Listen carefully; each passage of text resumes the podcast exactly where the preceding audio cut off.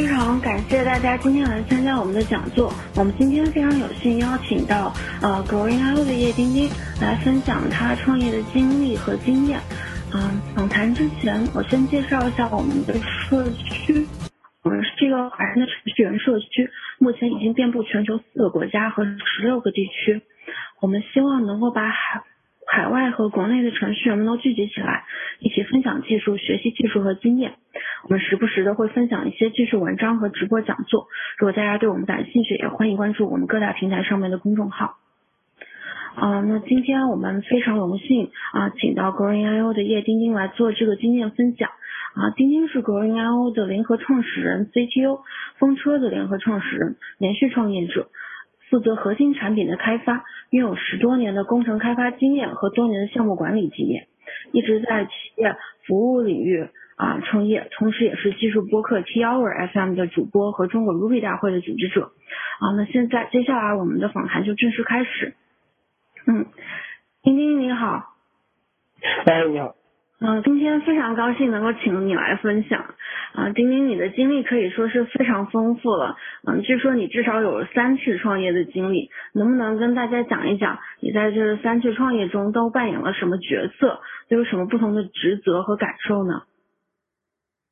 嗯，好的。呃，首先感谢一下泰哥，因为我感觉呃做的比我们 T R 专业多了，因为我们没有这么多的一个呃模式化的一些流程啊，这样我觉得其实做的非常好的。然后我首先简单介绍一下我自己，我叫丁丁，然后我目前就是像创业经理这边说，我真正全身心投入的其实有三次了。呃，我在零六年到零八年的时候，可能更多的是跟小伙伴一起其实做过产品，但是并不算创业，因为关注点其实不太一样。然后真正第一个开始的时候，其实是零九年年底开始做的一个。个企业微博的项目面向中大型企业去构建整个企业信息流去提交呃提高我整体的沟通和工作效率。当时是在一家美国公司，然后我个人负责的是团队研发和产品，然后公司还负责 sales marketing。所以我在那家做了两年半，我更多是想研发负责人的一个角色，负责所有的团队产品和研发这一块。然后一二年初出来开始去做分车，呃，主要还是一年底的时候，感觉这团队协作工具是一个机会。主要嗯，从一年我自己看到零六年到一一年整体，其实团队这一块领域其实工具链很少去发展，还是零六年阶段，所以我才一年底开始写 demo，demo 出来以后感觉还可以，所以呃四月跟几个小伙伴一起出来正式去做这一块。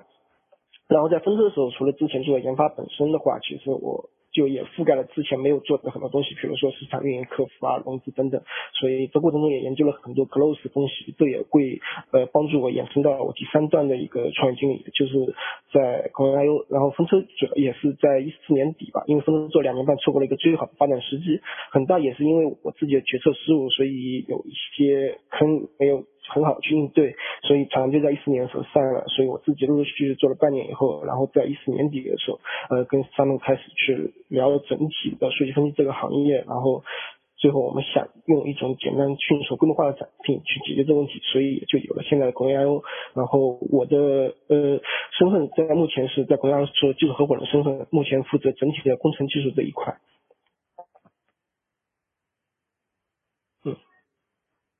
OK，谢谢丁丁。啊，那丁丁刚刚提提到，就是您现在是 Green IO 的技术合伙人。那从丁丁的经验上来看，技术合伙人到底一般是一个什么样的身份？他有一些哪样的职责呢？OK，呃，首首先就是说，从我我个人可能更多讲讲我个人的一些经历，因为我。我可能自己相对来说，我其他的交流的会比较少，跟其他技术合伙人之间，包括跟其他 CTO 之间，其实，所以我只是讲讲我在不同时期做的。其实我在最早期的时候，其实因为人很少嘛，所以我更多做的事情是一个找人，然后去做研发，找人去 build 一个团队，因为我我得知道我要做成我这个事情，我需要怎样的一些人加入在技术团队，然后技术团队需要怎样的职能，然后怎么去找到这样的人。可能这个时候会利用我的一些呃人脉，利用我的圈子，然后我去让不同人，因为在最早期团队初期构建的时候，其实其实是呃推荐是一个非常好的一个做法。然后在有搭好一个最基础的团队以后，那我们开始去做研发。然后呃研发这一块，就是早期的时候我会大量的自己去写代码，然后在研发这个阶段。所以这个是我早期做的事情。然后过了最早期阶段，其实当团队在开始发展以后，会这个时候就是说我各方面的人可能都已经有了，那这个时候我可能不一定说我所有的东西我都在一线去做开发，我更多的我自己是抽出来，然后我去平衡一下我工程这一块跟公司其他部门，比如说跟产品的、跟市场、跟销售的这边，然后他们因为每个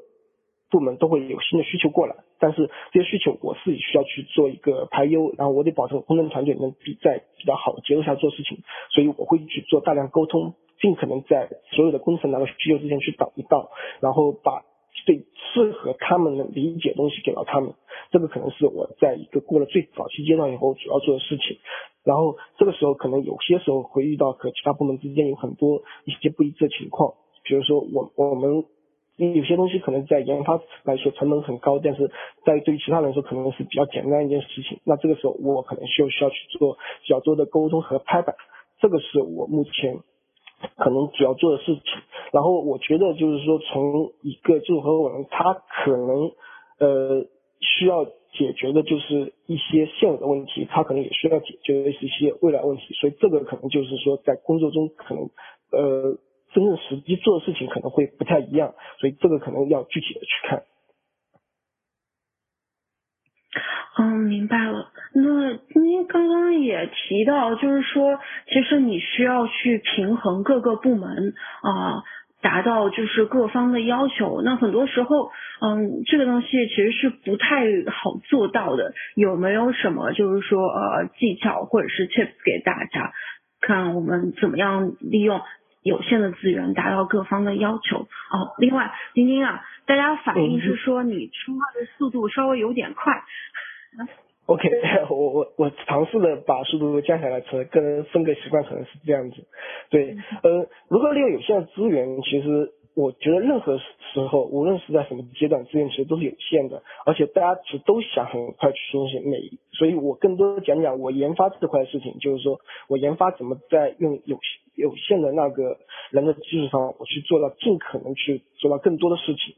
然后，但是不管怎样，就是说我们做事情需要去聚焦嘛，在质质量和数上去寻求平衡。我个人其实是一个蛮喜欢 say no 的一个人，就是说，呃，很多时候。有需求过来的时候，我我可能会直接拒掉，但这一点其实在公司是非常招人恨的，所以但是也无所谓了，可能不理解了就让不理解好了。但毕竟每个人有他自己的立场，所以我有责任其实是让要保证研发团队能更好去收获。所以我们首先我们得承认我们达不到各方的要求。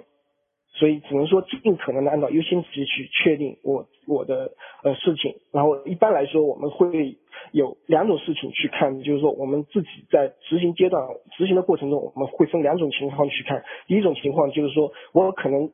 在一个是有固定性的一个 deadline 的，比如说我们的一个呃六月二十八号我们肯定要分发布会，那我们可能五月份的时候，我们就是会去说五月份的时候我们说。可能还有，比如说一个月我要做发布会，那这个时候，呃，各个部门都可能会有他自己的需求过来，各个部门都是说有哪些事情要去做，那我需要去根据不同的，呃，可能比如说这里有五个五个五个大的功能，然后我我可能会根据我功能，我自己大概会做一个评估，然后确认下来就是说我可能觉得，呃，某几个功能我能做，但是做哪些呢？我可能会跟其他人去聊，然后看看哪个对发布会来说是。最好的可以去做一个 PR 的，那这个是一个相对来说比较明确的一个节奏性。那另外一个就是说是属于我正常的研发阶段，就是说没有收到这种固定线，那我们可能相对来说会采取一种更加迭代式的方式。那但这种就容易被插活，比如说我们统计过当中插活率很，有些时候甚至在那个百分之百，所以每个人都会跑过来说这个事情很紧急了。那这个时候我们就要去评估，就这个事情到底从研发角度来说，那到底呃。对于业务上来说，他可能需要呃能获得多少 efforts，就是 benefits，就是他能获得多少好处。但是在我们的成本上会有多高？那这个时候紧急度有多高？那尽可能就是说在有限情况，我如果能非常快的，就是说我首先我的成本很低，但是我能获得效果很很好，那我这个时候我可能会去调整优先级。那如果这个是一个可以等很很很紧急，但是它比如果并不是那么有用，那这个时候我们可能会去调。沟通一下，看看时间能不能降，时间能不能往后放一放。但是如果不能的话，那我们再去看这个是到底解决什么问题。反正通过各各种，就是说我们尽可能保证整个节奏是统一的，但是在有限情况下，可能还还是只能说我满足部分人，然后另一方面尽可能去做沟通。所以这个更多是那其实来讨论这个事情。OK，那其实很多时间都会花在沟通上面。呃，对，其实其实还是这样子，因为其实就是说很多很多时候要求过来其实是蛮拍脑袋的，就是说因为很多因为我们在外界会接受很多的信息过来，然后接受这些信息过来以后，其实就会相对来说很多时候会缺乏思考，直接扔过来，这个时候我们自己需要有自己有鉴别能力去看到底怎样子，但很多时候不是对方告诉你啥，其实他就是要啥的，所以我们还是就说我知道你要啥了。但是我还是会去思考一下这背后的原因是什么。那我们怎么能呃是达到你的要求，然后又可能是以我们最合适的方式、最高效的这种方式去完成。嗯，那丁丁能不能就是说以 Growing IO 来分析一下，比如说你们当初为什么要做 Growing IO 这款产品，然后比如说你们有什么需求，遇到哪些困难，看能不能说一下最大的挑战是什么？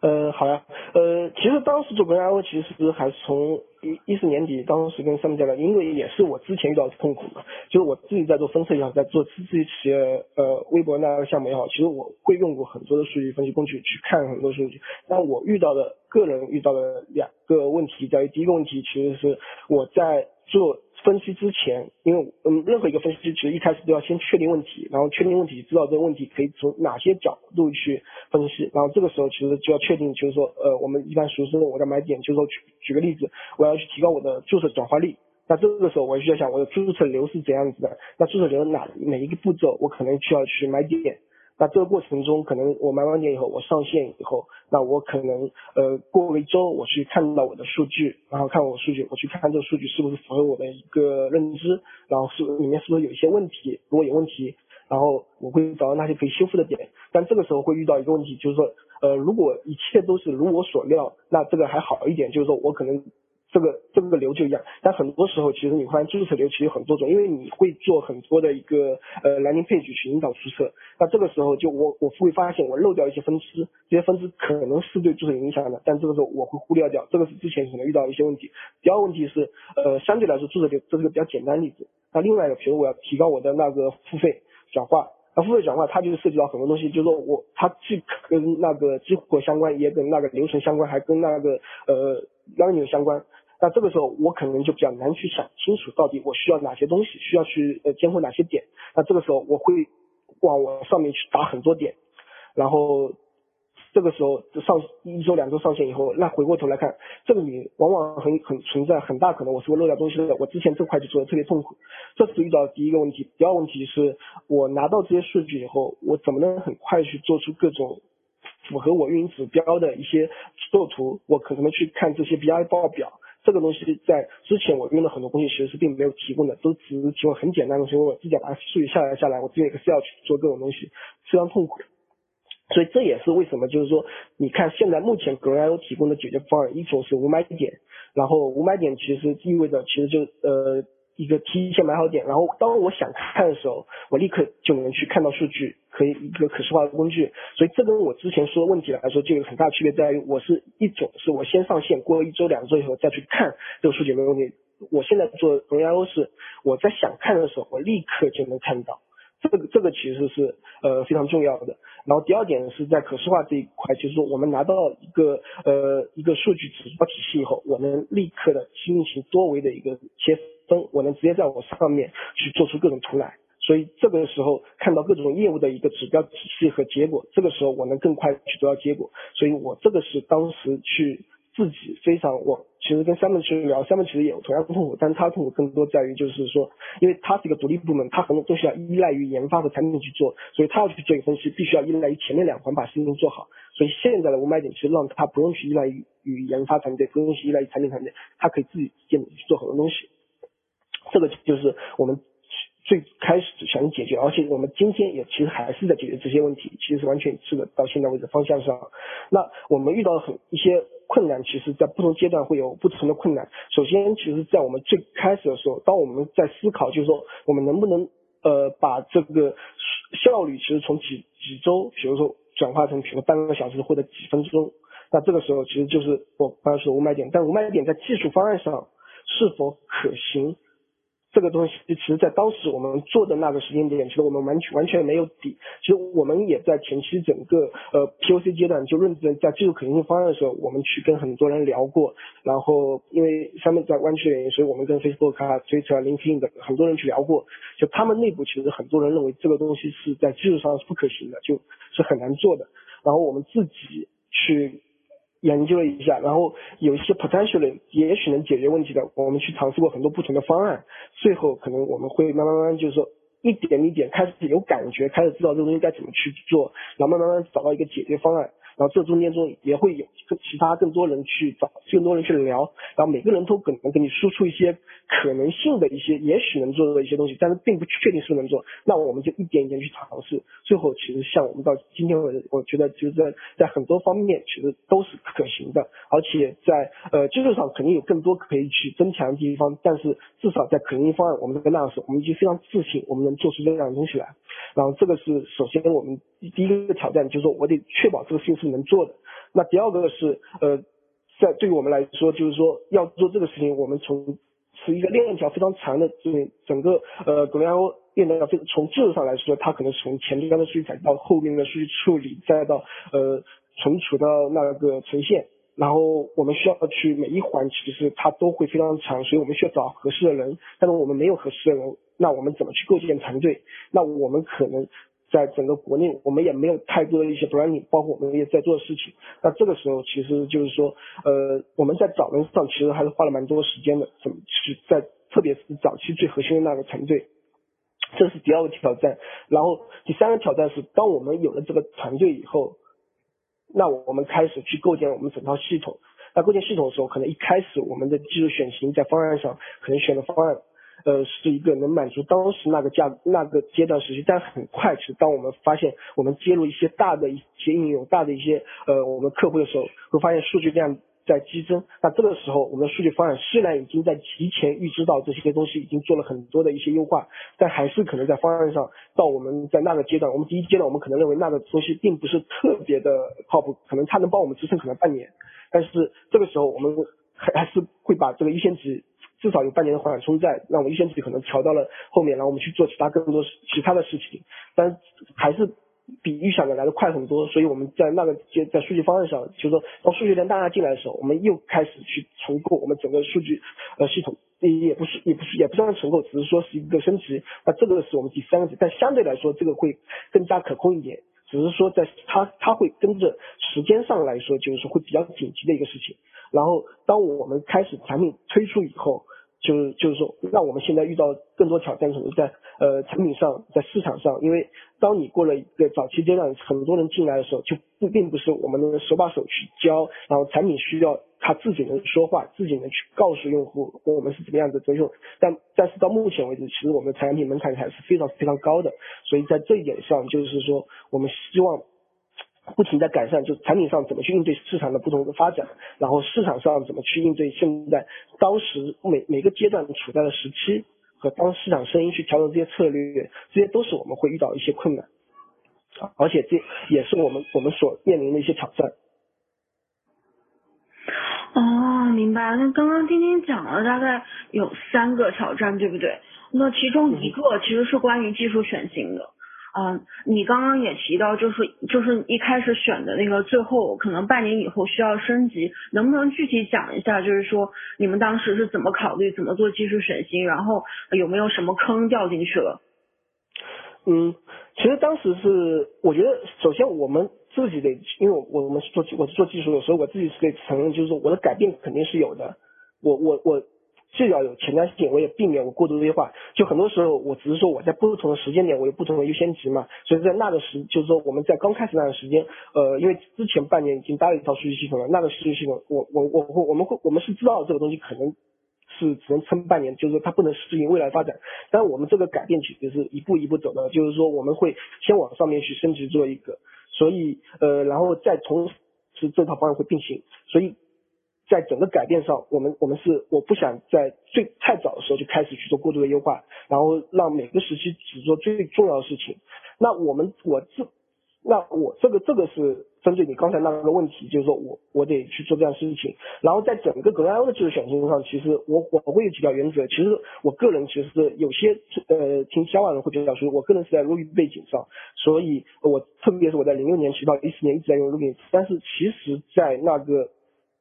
可能大家从一四年刚开始的时候，我。第一天开始，其实我就没有再去用 Ruby 这个语言。其实，呃，很大原因，其实我我首先我是知道，就是说，如果我用 Ruby 的话，我自己首先做一个呃数据采集这个模块，我是我非常重的一块，因为我要从数据源入手。那 Ruby 如果我假设我用 Ruby 的话，我可能在一开始的时候，它可能能支撑我半年，但半年之后，它可能就不太适合，我需要对整一块去进行重写。所以那。在这个时候，我干脆我第一第一时间，我可能选择就是一个更高效的一个语言，我或者更高效的一个，所以我们自己 JVM 去去做。我们目前选 Scala，然后选 Scala 有另外一点原因，就是说我后面的处理流，从无论是从那个呃 ETL 这个 Kafka 到后面现在 Spark，这整一块全部是基于 Scala 的。那我个人是希望我在整个团队里面去维持一个统一的技术站，我并不想团队里面有不同呃。不，或者是不同语言的一些团队，比如说我有落地团队，我有 Scala 团队，那我这两个团队我就要单独去招人，然后这两个团队没法互相去 cover，所以我我会在一开始的时候我就非常确定性，我要一个保持一个语言的一个统一。然后这样子，无论我在哪一块出现问题，我的另一块只要是这个站的人，他都可以来互相帮忙、互相 cover。因为在早期的时候，其实就资源非常有限嘛，所以呃每个人尽可能能多了解其他不同方向，在有有些时候呃出现问题的时候，或者觉得人不人可能休息呃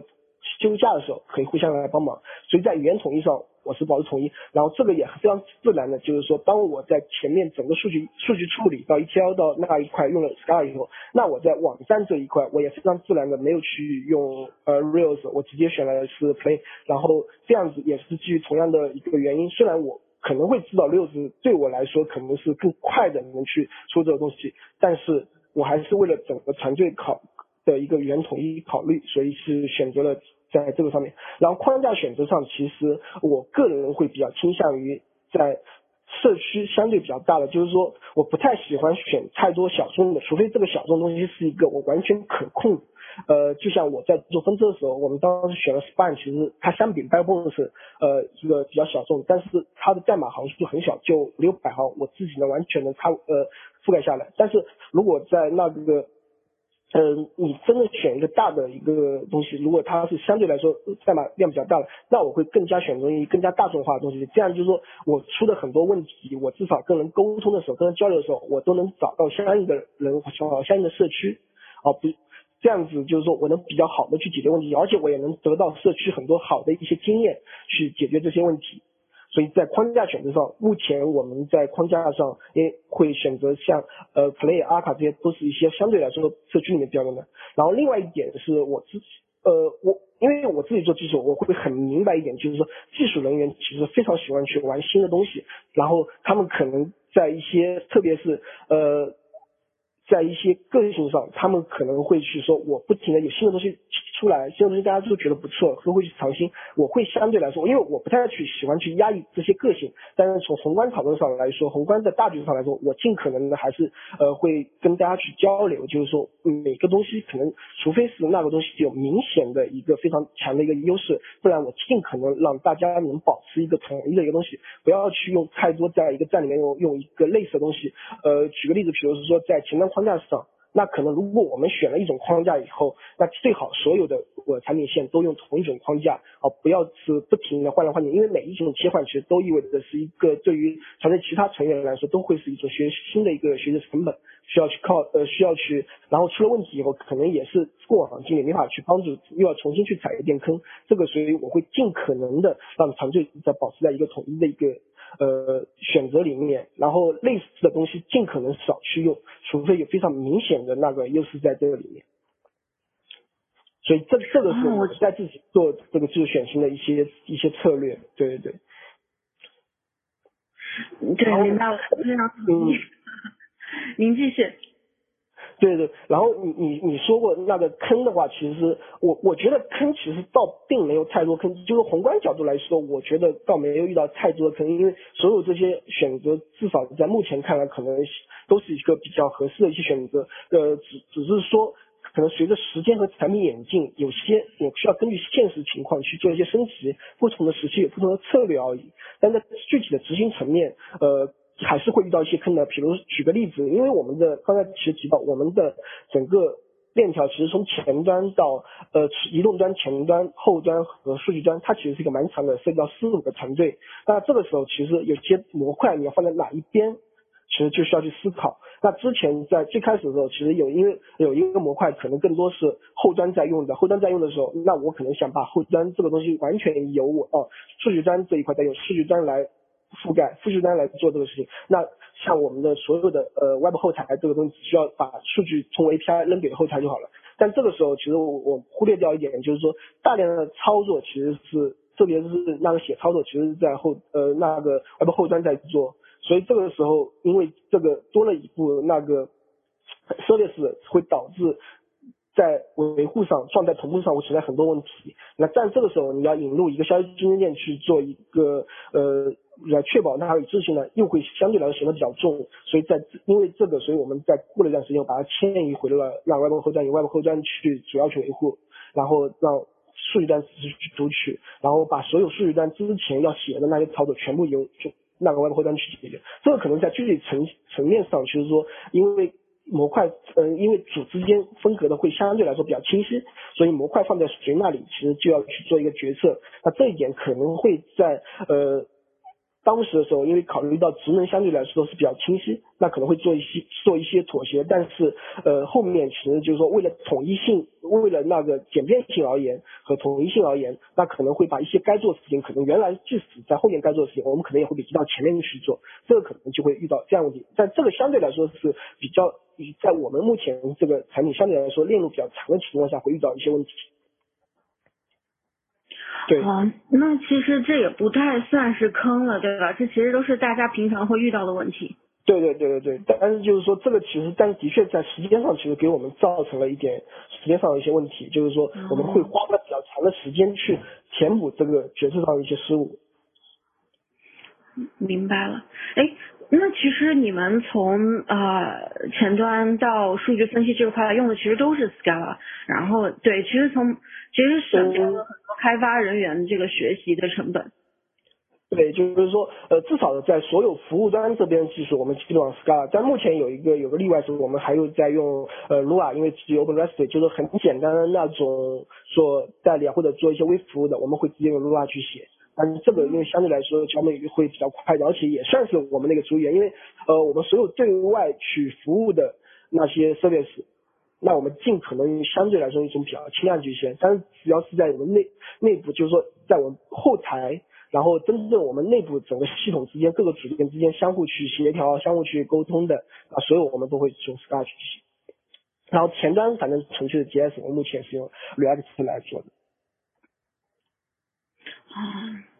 ，OK，那那其实就是说，即使其实很多时候，即使我们就是说，呃，比如说我们的技术站其实算，其实我觉得今天你们的技术站算是比较，就还还是比较集中的，对吧？但是你刚刚也提到，就是招不到人。呃，对，就是说，呃，其实这个也涉及到，就是说我选了一种相对比较小众的语言。然后 Sky 可能在国内你都可以数得出来到底有多少人，所以人很少，所以招人还是比较难。当然这有有个，当然你选小众语言有个好处在于，就是说它有两点好处。第一点是，一般来说就是说愿意去学这些小众的，相对来说它是一一种相对来说在呃在呃在编码这一块还是比较有兴趣的，所以他会去呃这种人就是说比较会符合我的口味。第二种是愿意去学这种人，他一般来说会对这个语言比较有一些狂热性在。那他要出去找工作的时候，他也会去找看有这类语言的公司在，所以他的选择也会被 scope 在一个很窄的地方，就是他会有倾向性。这也是我们虽然在人选不多情况，但是我们也是能比较好的去 match 到这批人的一一个。所以这个就是说两方面去看，毕竟就是说你。大众语言可能就是虽然人很多，但是可能也也是人的质量会参差不齐。小众语言它会有这些好处在，对。呃，然后我们目前其实招人的情况，呃，原则上来说，我可能尽可能让这个人有一个 Scala 经验，但是呃，只要其实是 Java 背景，然后有些对 Scala 可能并不一定说在生产上去做过很多的项目，那我们其实也是 OK 的。嗯，对，那你们。哦，对，有有下面观众就有问题了，说是这个为什么不招过来再培训啊？我觉得主要还是一个成本问题，对吧？嗯，其实是看人的，就是说这并不是一个培训的问题，就是说呃有兴趣的人，无论是就是说他可能会对 Scala 可能不熟，但他如果对 FP 比较熟，就他自己本身如果他自己这个人是比较开放的，他去爱去学任何东西的人来说，那。这个时候就是说这个就不是他本身就会去玩这种东西，那他如果对这方面有 sense 的话，他其实这个时候我们会比较愿意接受这样的人，就是说即使他在工程实践上没有并没有太多太多的经验，对，这个时候就但是这个东西其实并不是培训这个概念，就是说他本身个人就有非常强的 personal ego 想去做这件事情，无非是他之前可能没有在生产上有这个环境让他去用这个语言去做，但他可能用过其他的 LP 语言。所以这种对我们来说，但是如果你要招一个完全可能对这方面没有兴趣的人，然后你再去做培训，那其实你培训也没解决不了问题。就是我硬要把一个人从 Java 变到 Scala，那对我来说，我可能就不会选择去付出这样的成本去做这样的事情，因为这个人就说，首先人已经决定了，就是他是不是有兴趣做这样的事情。啊，那就那就那那就引申到我们现在要问的一个问题，那你一般比如说你招人的时候，你会是看他哪些方面呢？我我自己招人的时候，首先就是说，呃，首先我希望招的是个价值观比较比较正确的，或者是价值观跟我比较合的人，因为呃，最主要是我觉得就是说是非是非观，或者是呃不要太多在灰度的地带去游离，是一个比较。正直是希望去做一个正确的事情的，只有他真的想去做一件事情，他才能去做好一件事情。所以第二点是我可能会希望去找那些也有对做事情其实是有，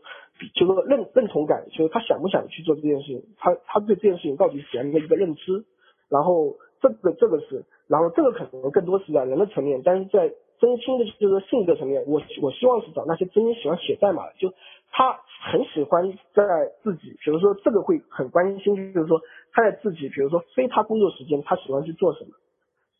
他如果非常喜欢去学习啊，包括呃去做一些呃看很多逛开社区，然后去看各种项目，自己用到的时候都愿意去刨根问底，然后这种我我会比较青睐于这种，就他真的是喜欢写代码，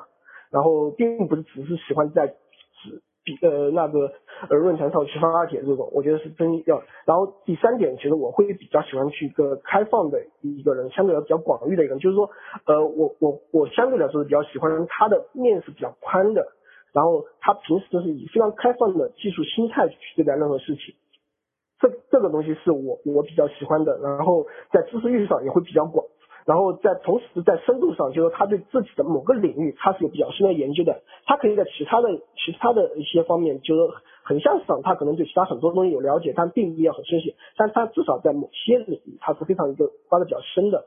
这个其实是我会比较喜欢，因为他一旦挖的深，他就会在原理级别去理解很多东西，而原理级别会让他在学习其他其他横向的一些相对他之前比较窄的地方，他就往深化，其实会非常有帮助的。所以这点上会是我比较喜欢的。所以在这点其实也是引申到其实就是一个学习能力和一些专业能力嘛。那我觉得像你这样的话很难招到你想要的人的，你招不到怎么办？嗯。我我个人会觉得就是说宁缺毋滥，就是说呃这点可能会让我的团队会比较累一点，但是我我在招人的时候，其实我我跟团队有一句话就是说，你这个人进来，你你要问一下自己，你是不是非常想跟这个人一起工作？如果这个人进来，他如果只是能干活，大家就觉得这个人干活还 OK，但是他其实就是你你就是说每个人其实希望每一个新进来的人，他都有从他身上能学到的点。所以这个有学到点，你就是会想跟他一起工作，想跟他去互相学习，所以这点其实是非常关键的。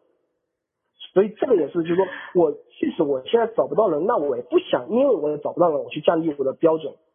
那可能在前期的时候，大家可能会辛苦一点，但是真的，如果你找一个人，大家互相认可的话，这对于整个团队其实非常向上的一种一种一种方式。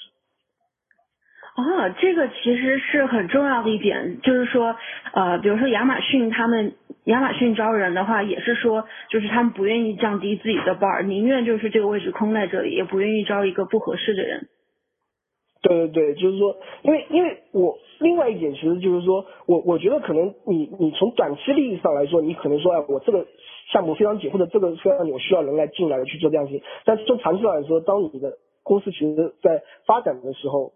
那这个时候很有可能，在目前他适合这个位置的人，他可能在过一段时间的时候就不太适合这个位置了。那这个时候你要去处理这个问题，其实也是挺麻烦的。那还不如我在一开始源头上，我尽可能就去把这个东西给切断掉。嗯，但是很多时候我们不一定看人都能看得很准，对吧？那如果你招到了不不符合要求的人，那一般怎么办呢？直接让人家走人吗？嗯。这个得去看了，就是说有些时候你我们所谓的不符合要求，并不是说这个人的能力有问题，而是只是说他跟这个团队在整个契合度上会有问题。那这个就分几种情况，呃，这个也会有个人的一些喜好在，比如像我刚才说，其实我我会非常喜好那种喜欢写代码，但是有些人可能他可能是对于就是说一些架构师，他可能会在宏观上他可能会相对比较了解，但是在微观执行上。相对来说会比较弱一点，但是在对我这个阶段，我可能就不太喜欢跟这样人一起去合作，因为我希望人是他自己能 hands on，这样子 hands on 之后，他才能跳出来说我这个东西怎么去做。那对于这种的话，我可能会尽可能的，就是说还是去做一个沟通，因为他可他在我们这边，他其实有我这样的要求的，他也会做的非常难受，因为。我他会感觉到我会一种非相对来说比较 push 的状态去应对这个东西，但另外一种就是说，你如果是真的可能是你在呃平时面试过程中，然后有一些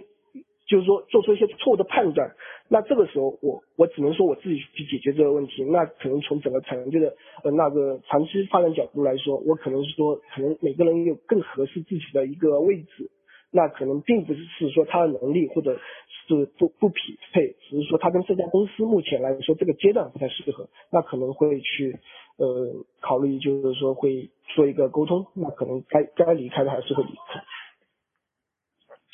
嗯，是，哎，那钉钉的话，其实你们现在的团队已经是呃蛮大了，对吧？听说你你们的团队一直从几个人一直到现在可能有近百个人，那具体这个是怎么 scale 起来的呢？就是什么时候我们应该什么时候能够考要需要考虑扩张团队？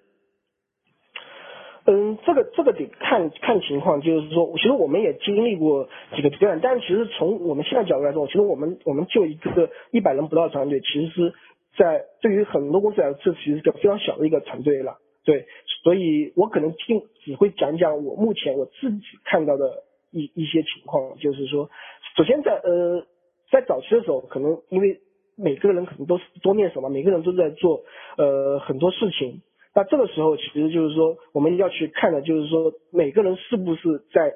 呃考虑扩张的时候，就是说，首先他有没有遇到一个瓶颈，就是他现在在做的事情上，它能不能发挥它最好的一个效率？如果这个效率不是最高、最优化的时候，那我们可能考虑是不是一个规模化可以去。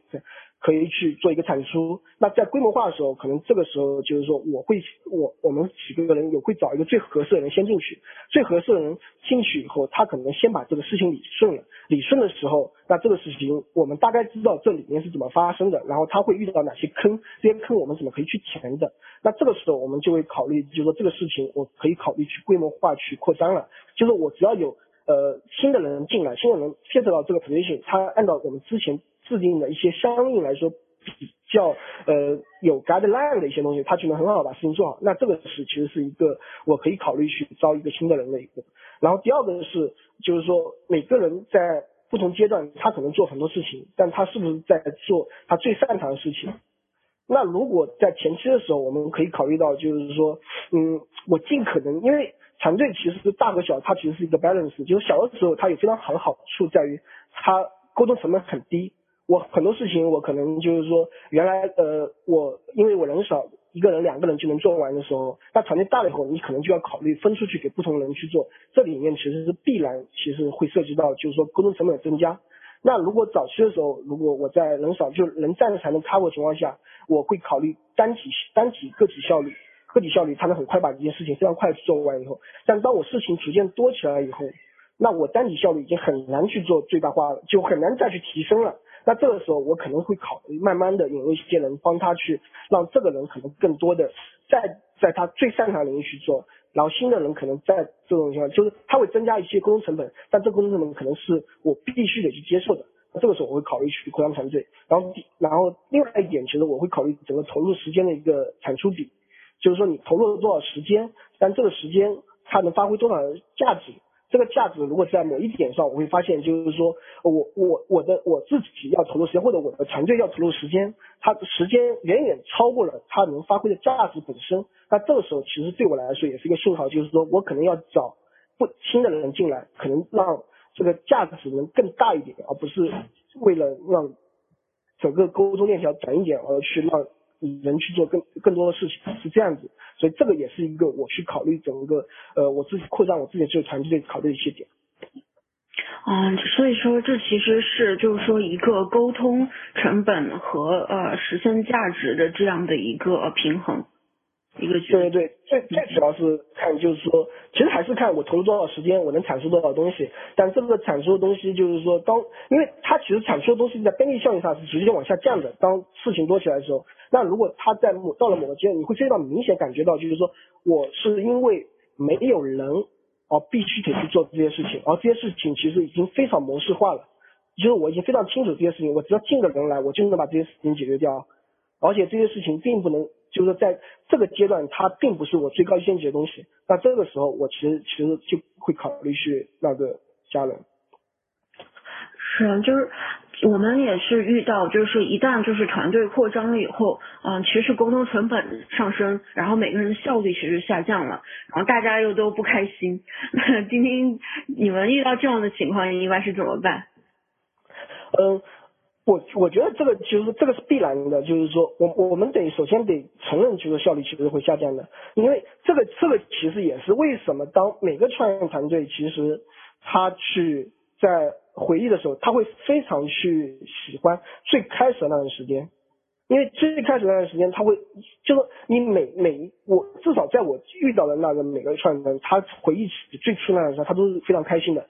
然后过了一段时间以后，他都会感觉到就是说。效率的下降，这是必然的，因为因为一开始的时候其实是首先你在外界的那个刺激会很少，就是说你你只要光专心去做一件事情，然后每个人专心去做，最好是非常专注在做自己的事情，所以这个其实是非常非常好的一种状态。但是当你团队开始产品对外，然后你有事情变得越来越多，然后你要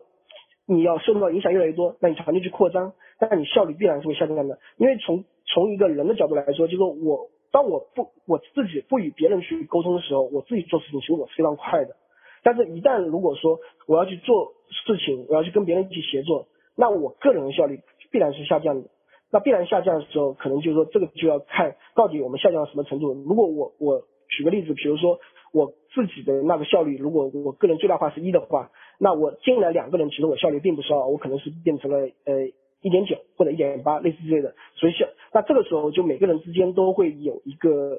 效率下降，那可能大家都会对于之前因为有一个对比在，都会有点不开心。所以举举个例子，其实当我们在技术团队，当我们在特别在今年年初我们开始扩张的时候，那涉及到其实要做事情的时候，我们会突然发现，就是说我原来能很快做掉一些事情，现在突然变得很慢了，而且团队里的不少人都感觉到大家变慢了，大家都感觉到这个有点问题。所以，当我们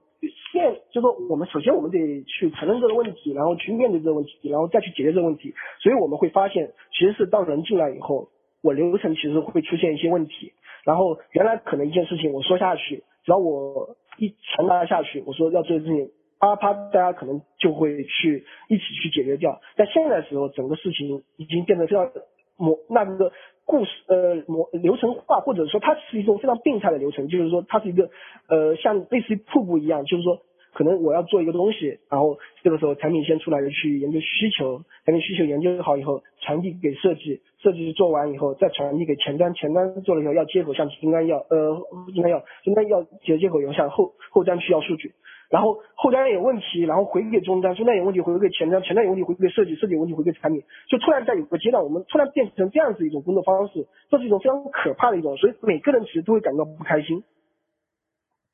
所以在这个过程中，其实我们我们首先意识到，其实这个出现问题了以后，那我们就在想怎么去解决这个问题。所以，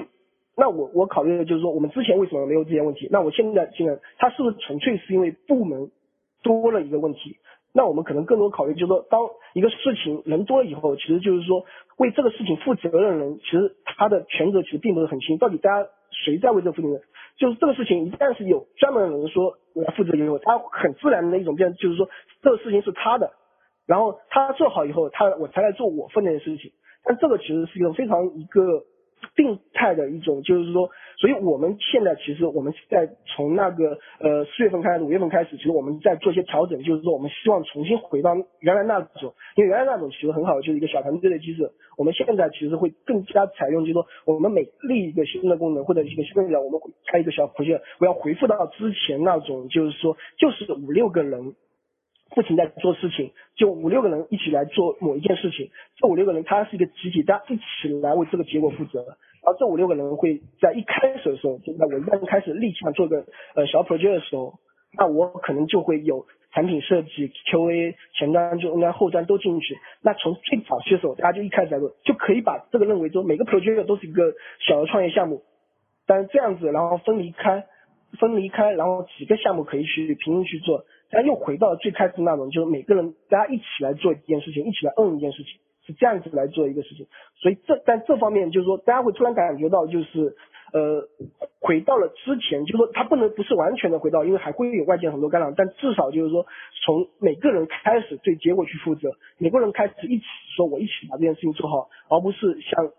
最开始就刚人进来的时候还没有建立这种，就是说是一种部门式的一个。瀑布式的方式，现在更多是一个自组织的一个向前去走的一个方式，所以这个是一种。然后另外一点，其实呃，我觉得需要，我个人其实不太喜欢，就是说一出现那个效率下降，然后一出现哎感觉事情做慢了，我可能就去引进不同的人，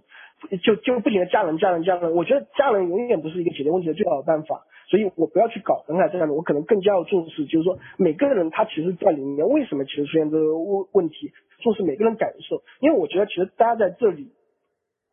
其实你流程流程如果有问题的话，其实你加任何不管多少人，其实都是一个问题。所以先把这个流程问题解决好，然后让每个人回到那种他自己相对来说比较开心的去工作，我觉得这个很重要。就是说大家不开心，其实很多时候其实大家对里面的流程和执行层面有很多的问题。你如果不把这个问题解决掉，不能让大家回复到自己开心，非非常愿意去那个好，愿意去工作。其实我们我不喜欢叫工作，更加大家愿意为自己做的事情去。去非常，这是一件自己非常喜欢做的事情。我是发内心想做这件事情。我希望是每个人能回到这种状态去工作，而这个其实就是我真正想要去达到的一个目标。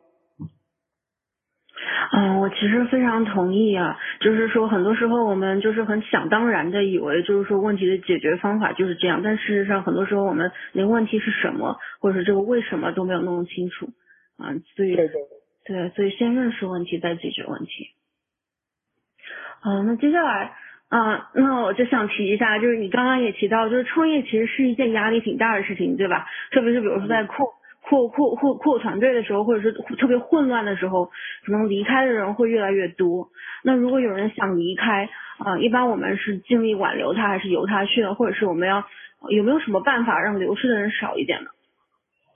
嗯，其实这个也是要分情况。其实刚才其实也提到一点，就有有些人他可能只是说。跟这个团队可能不太适合，就是说他可能有自己非常这呃，其实就因为我们其实到现在为止，其实也一年多，其实是一个相对来说是一个非常早期的一个团队，但有相对来说从目前而言，就是说我们会相对来说会发现一些大公司过来的人，他可能会对于创业团队这种氛围其实并不是特别适应，而这种时候其实我我们要去分情况去看这个问题，就是说有些像我们其实会在。前个前几个月其实还是有一些人离开的，但这个离开我就要去知道，就是他为啥要离开。那可有些可能就是呃大公司和创业公司之间的一些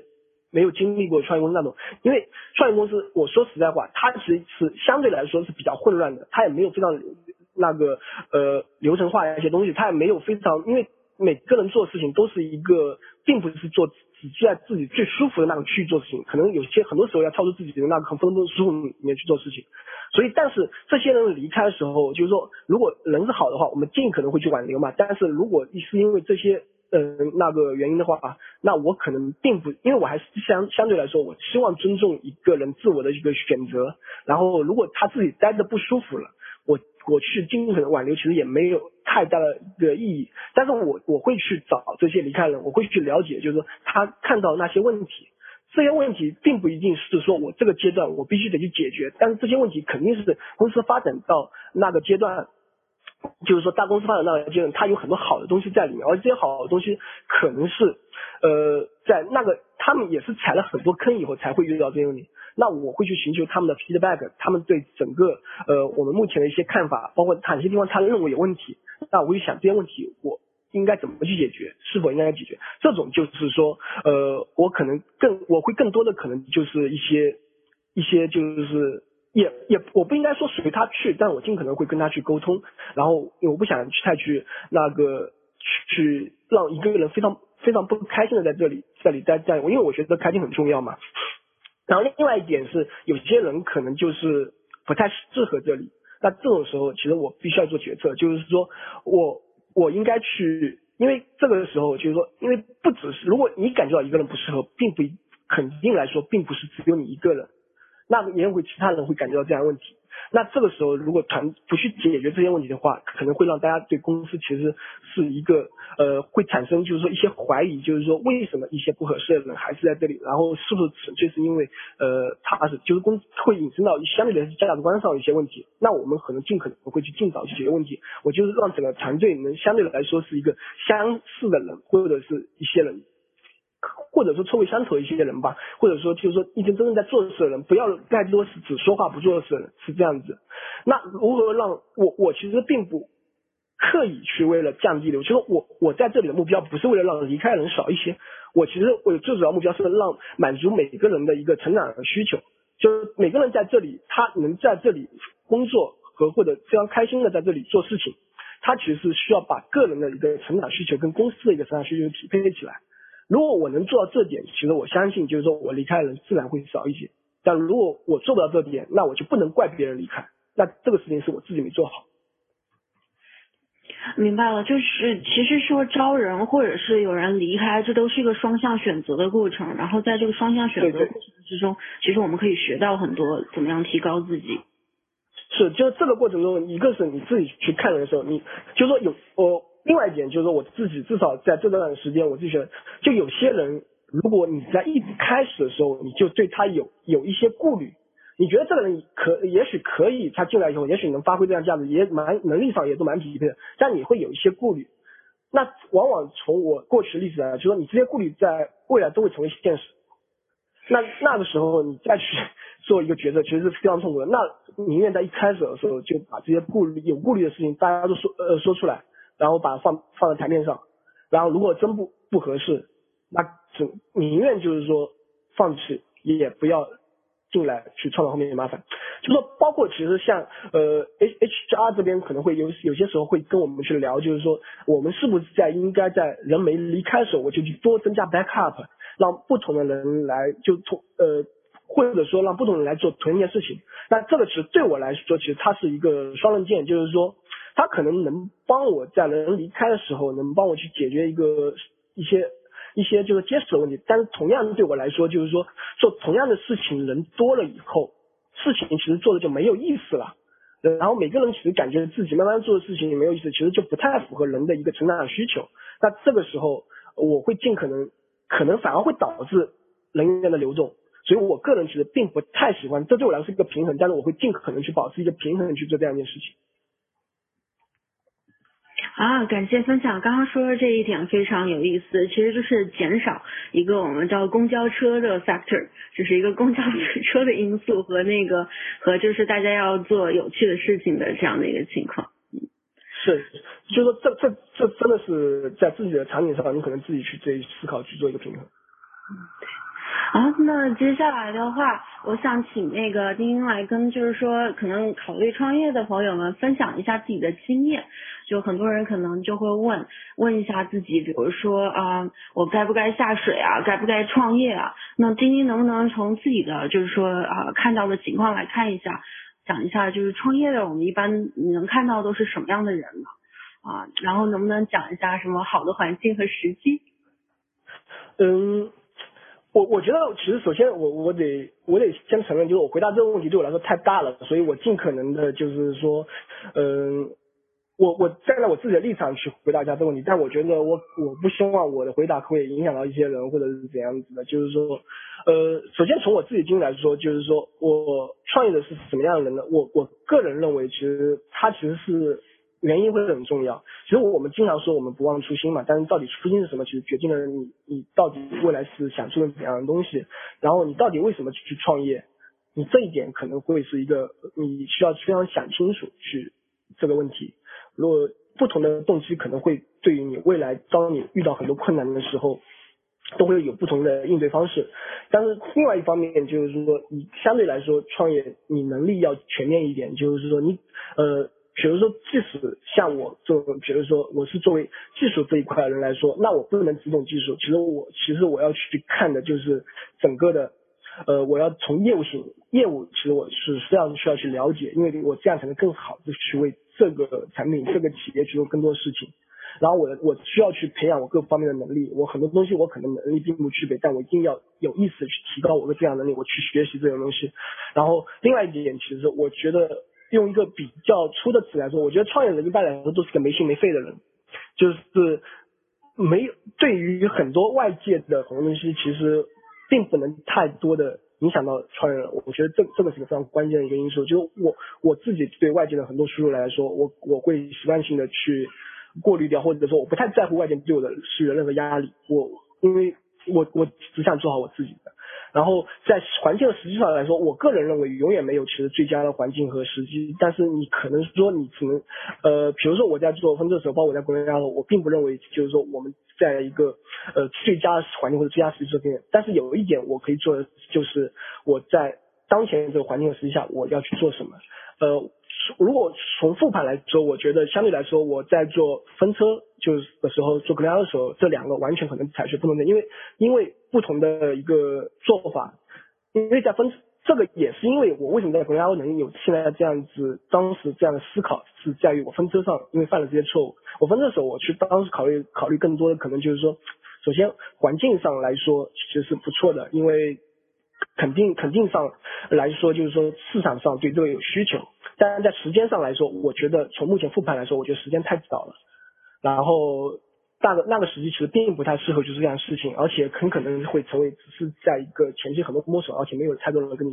但做国内二手，我们当时在一四年底，我们去想这个市场的时候，包括我们选择在北京做做的时候，其实都会非常清晰的考虑到，就是说我们去剖析了整个美国的市场，去剖析中国市场，因为当时并没有决定到底呃在中国做还是在美国做。那我们看中美国的市场的时候，我们就去看到底美国在数据分析这行业有多少领域，在每个领域其实有多少玩家，那我们进去能处在什么样的位置？那在这个位置下，我要去做什么东西？那我们同时，呃，因为我自己在一直在国内原因嘛，下面因为一直在湾区，然后。我会比较建议，包括投资人也会建议他们回来看看。所以我们其实，在呃整个一五年的上半年，我花了一个多月，我们其实走访了北京、上海、杭州、广州、深圳这五个城市，然后去看了，呃见了很多客户，就是想了解一下，就是说大家对数据分析当时那个时他的需求在哪里，然后当时这个时间点我们可以去做什么，然后这个中国这个环境是不是一个比较适合我们去做的。所以我们其实，在前期我们做了非常多分析，而且其实我也爬了很多企业数据，我去爬了所有在国内的那个企，就是创业创业团队的一些信息，然后他们分布在哪些行业，他们分布在哪些城市，城市的不同地方大概有哪些，呃，城市的不同城市到底有哪些不同的一些团队在那里，那我们在哪里可能更有助于我们去去起来，在度过我们最早期阶段，然后当时在。那个时间点，我们最适合去做什么？我们最适合拿什么的一个东西进去打？所以这些东西会决定，就是说我起步的时候我去做什么。所以不一定不是什什么是好的环境和时机，而是在当前这个环境时机，就是我我要解决的问题还是还是那一个，但是我会跟着环境和时机，我去调整我一开始进入入场的时候的一些策略。明白了，就是就是其实对我明白您的意思，就是其实因为我们没有办法控制环境和时机，只能根据当下的环境和时机做出反应。如果一直等那个好的环境和时机，它可能永远都不会来。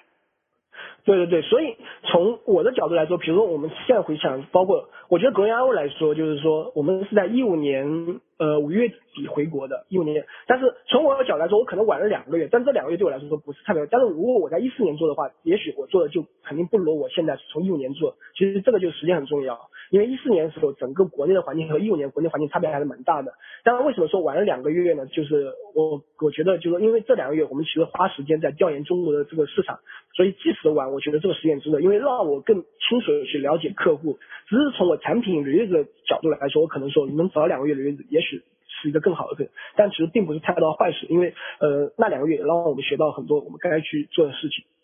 所以，但是一四年去做这样的事情，我觉得可能格雷亚并不一定能像现在发展这个样子。哦，明白了。哎，那我就来接下来问一个问题了，就是说，呃，丁丁刚刚分分享的其实都还是算是呃挺开心的事，对吧？然后大家其实也经常是说，哈哈哈大家也经常是说，哎呀，创业啊，开心啊，光荣啊，来分享一下痛苦呗。呃。其实其实还是很多 pain 的，但这些 pain 看是什么？就是说我倒并不认为这些 pain 是，就是是心理上一个痛一个痛苦，就是说在外界外界看来可能就只是说自己内心上会有很多痛苦的一些抉择在那里，但是对外来说，其实我倒并没有展现太多的一个痛痛苦。呃，其实有有两两句话，其实之前其实一直蛮喜欢，包括因为都是我自己朋友在说的嘛。其实我觉得每个创业者他每天早上能起来还能活着，其实就是一件非常好的事情。其实这真的真的是这样的，因为遇到太多的太多问题，太多问题需要去解决了。然后还有一种就是创业，其实你就在嚼着玻璃，一边在流血，还一边在继续在嚼嘛。就是说，包括我在做，其实还是其实嗜血的感觉其实是蛮蛮好的。就是如果你能你能体会到这种感觉，就是你你嗜血的感觉。这这个这个这是一些病态的东西不说了，但是从我自己的 角度上来说，就是说，特别是。当因为你每一个抉择判断，其实并不影响到你自己个人，你可能影响到是整个团队，而且整个团队其实都跟你就是大家大家这么信任的把东西交到你手上，你做出的决定能不能就是说让每个人得到最好的结果？我觉得真的真的是一个非常痛苦的痛苦的事情。我特别在呃。在做分车的时候会多一点，但是做格雷 o 的时候也会有很多，但是这两种完全不同的时候，分车的时候其实因为很多，我觉得分车很多目前失败很多是因为我自己的决策错误，包括从一开始选择就是不接触任何融资，想做一个非常 healthy 的一个 business，然后这些，但当市场上发生一些变化的时候，当投资者开始进来催化这个产品的时候，那这个时候团队里面就会出现不一致。有有些呃合伙人就会之间会会出现一些问题，合伙人认为有些合伙人呃包括我们自己也会非常摇摆，每天都会摇摆，到底我该去做这个还做那个，做了这个也会怎样，做了那个也会怎样，而且我们自己还在我们一个相对来说未知的一个领域，所以每每天其实说实话，你你你可能在睡觉的时候每天想着做这些事情，完全可能可能就是很很痛苦，就是说你不知道该怎么去解决这些问题，但你还不有很多事情你还不能跟人讲，你只能自己去。埋在心里，然后去想，然后你做出这个决策以后，可能大家有些人还会不认可，但不认可也没办法，那只能去执行。那执行以后，呃，如果好的结果还好一点，那坏的结果又有很多质疑在里面，质疑在里面以后，然后又要想去调整，每一步调整，因为你考虑并不是自己自己，你可能考虑到整个团队，那这个时候就会非常痛，非常痛苦的问题。但其实我觉得这这些其实是我必经的一个阶段，所以我并不认为这个痛苦是太多的问题，因为我觉得这个太正常，这就是每天在发生的事情。然后，包括在格雷欧的时候，其实就是说，你你会有市场上有太多的诱惑了，你很有，就是说你会进来很多客户，这些客户会向你提很多东西，但有些东西你你你你可以去做，但有些东西你做的话，它会有额外的一些 cost 时间成本在，你要不要去做？那不不同的当桌面上有很多钱摆在你面前的时候，你要不要去赚？这些都其实都是，那这个时候大家就会有很多意见不一致的情况。意意意见不一致，就会有很多的一些 argument，会有很多的争执。但是这个时候其实会有很多痛很多痛苦在在里面，就是说你要去反复的去想到底，因为你不，因为我们永远不知道，就是说我现在做的这个决定，在未来来说是怎样子的。我们只能从心理上去感觉，就是说我们这个是哪个是我们真正想去做的事情，然后这个事情我们能不能去把诱惑给抵制住？然后还有会遇到，就合伙人之间可能还会遇到一些比较很 argue 的一些，比如说。说说的那个熟一点，就是在股权上会有各种的一些分歧之战，然后每个人因为每个人都会认为自己对这个团队的贡献都会很大，而且每个人对这个团队贡献的确也很大，那这个时间怎样平衡？包括在投资人投资人面前你怎么去想？因为投资人也会给很多的压力在里面，在里面，这个时候所以都会。这个是一件非常痛苦的做，但但是这些为什么还要去做？其实这这是一件很好玩的事情，真的就是说，你真正从头到尾按照你的想法，按照你对市场的判断，按照你做的事情，而且这个其实也回到一开始为啥要创业，就是我们真正我们包括我们在做公司一样，我们真的想用这个东西提高企业的运营效率，我们真的觉得我们做的这个事情帮助了很多人，然后当我们客户告诉我们说我们做东西，他用我们东西做了什么什么什么获得怎样的结果以后，其实这个过程中我们是非常开心的。而且我们我们会认为我我们会这这个东西非常有价值，而这些才是支撑我们去解决，就是说放把这些忍受这些痛苦继续往前走的一些最重要因素。所以这也回到刚才说的，就为啥要创业？就是你的创业如果是为了某某一个梦想，你要去解决某个问题，你然后这个问题是对社会有非常正向的一个激励的时候，那你会觉得我所有做的忍受这些痛苦是值得的。我就是想把这件事情做好。这这些痛苦只是我在做好事情的时候遇到一些困难而已，解决掉就好了。啊，非常同意啊！所以刚刚提到的很很多的痛苦，其实都是源于一个是压力大、责任大，然后其实一个是非常多纠结的东西，对吧？但是，一旦就是把这些东西，就是但是之所以能够忍忍受他们，其实是因为最终大家其实整个团队都有个本心，希望去创造一些东西，希望提供一些对社会提供一些价值。我觉得这也是非常好的事情。对对对，另外一点其实就是说，因为很多痛苦更多来还还来源于就是说，你要不停跳出自己的 comfort zone，就是你要跳出自己的舒适区，你做自己很多不愿意做的事情，或者不想做的事情，有些事情还可能是在短期内违背你的某些价值观的一些事情。那这个时候其实你要去做抉择，到底为啥要不要去做，包括做了有什么好处，然后对于团队是不是好的，对产品是不是好的。那如果这个过程中你可能你会比较痛苦做这件事情，但结果可是好的。啊，那，哎，那我们刚刚其实也提到，就是说最终整个团队他是回到了这个，就是说还是这个本心来支持他，也就是说整个团队其实是他是要有个共同的目标或者是共同的价值观的，对不对？那我们说创业，它其实往往不是一个人的战斗，嗯，比如说我们就听众之中可能很多是其实是工程师或者是技搞技术的人员。那么他们就是说选择创业团队或者是合伙人之中有没有什么需要避免的坑，或者他们有什么应该是可以看到的吗？嗯，其实我觉得这个事情就是说，呃，我自己现在判断的，其实就是从人各个角度，就是说，首先我们看人嘛，说这个人跟你三观是不是合的，然后他能不能跟，因为三观合不合，很大情况决定了他在经历这些痛苦的时候，他是怎么去做决定的。然后，如果你跟你三观合的话，他在经历这些痛苦的时候，如果他能跟你做出同样同样的东西的话，我估计这个就是首先这个人跟你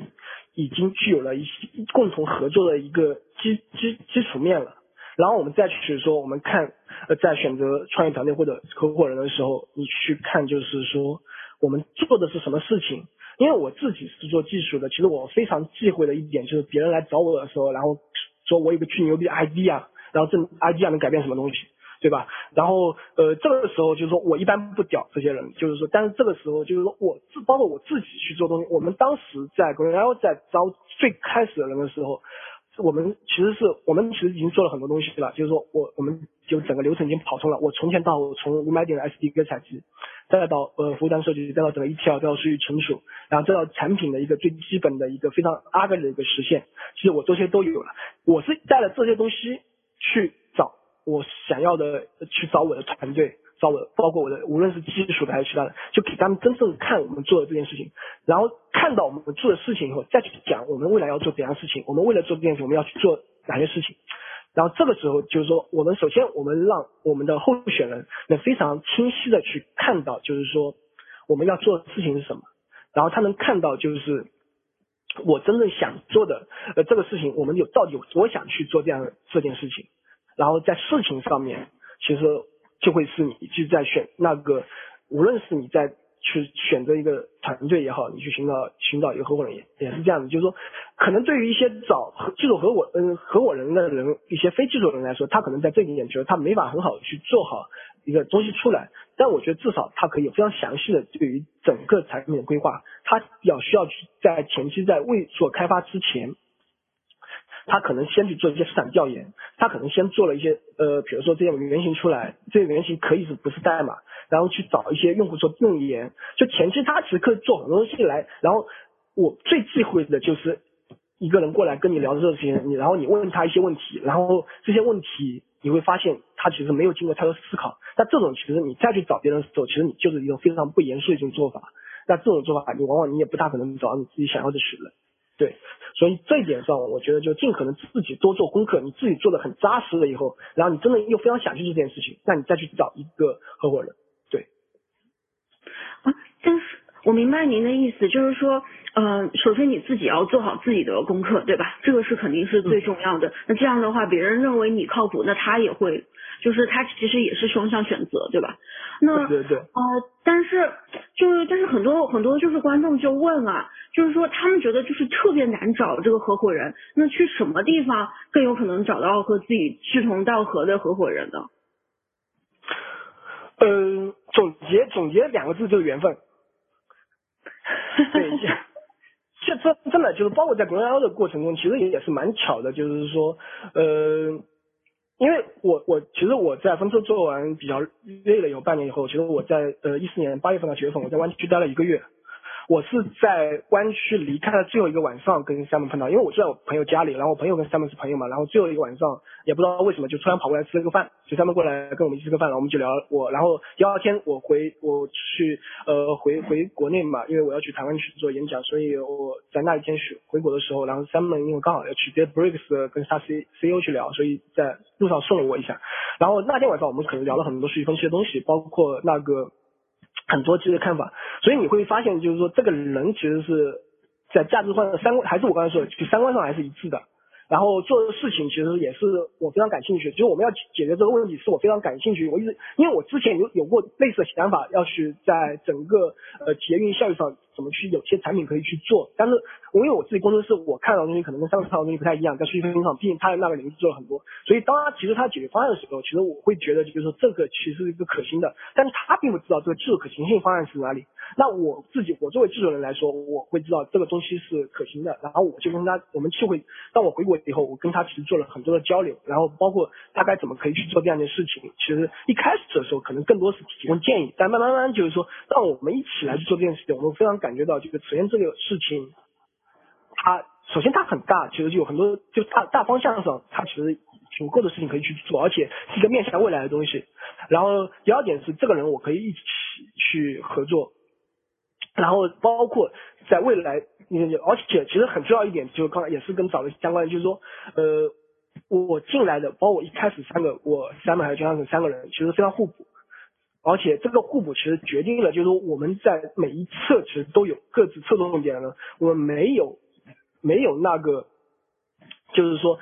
像我在做分车的时候，我们可能是两个技术，然后一个设计，三个合伙人，但这个中间没有做业务的人，我会感觉到，就是说他其实在整体公司两年多的一个运营过程中，他其实非常有短板的，而且这些短板其实就影响到未来的一个整个这个发展，就是整整体发展。所以我在做 B I 的时候，我其实非常明确的，我就找，就是说我首先我会知道我的短板在哪里，